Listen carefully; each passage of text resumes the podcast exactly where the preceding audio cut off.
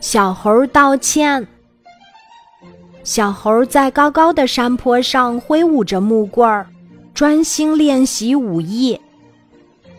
小猴休息的时候，发现刺猬蜷缩成刺球，在草丛中睡觉，就用木棍儿推了它一下，刺猬滴溜溜飞快地顺着山坡滚了下去。野猪正躺在山坡下晒太阳。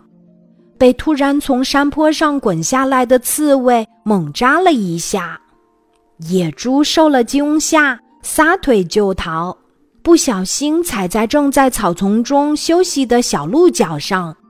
小鹿狠狠瞪了一眼野猪，生气地说：“你把我的脚踩伤了，疼得很呢，快赔医药费！”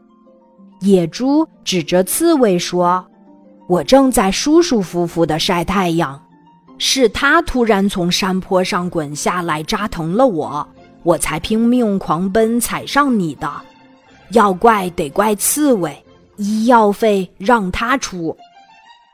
刺猬指着山坡上的小猴说：“不关我的事，是小猴把我从山坡上推下来的，要怪得怪他，应该让他赔医药费。”小猴满不在乎地说：“我把刺猬推下山坡没有恶意，只是闹着玩儿。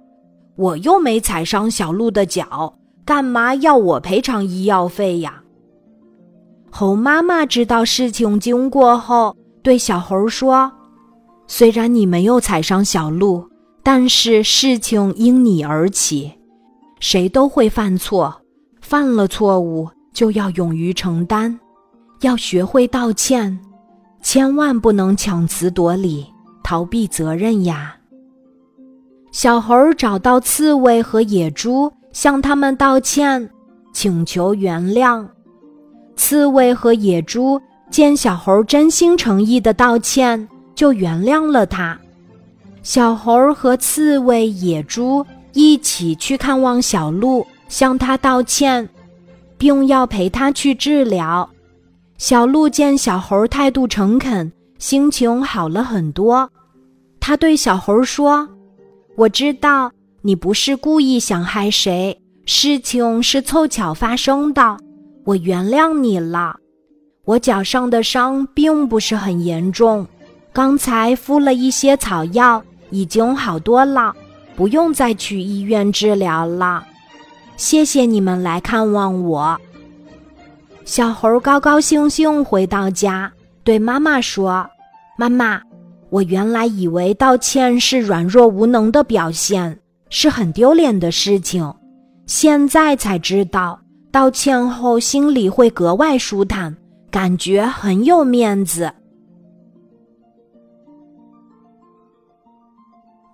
今天的故事就讲到这里，记得在喜马拉雅 APP 搜索“晚安妈妈”。每天晚上八点，我都会在喜马拉雅等你，小宝贝，睡吧，晚安。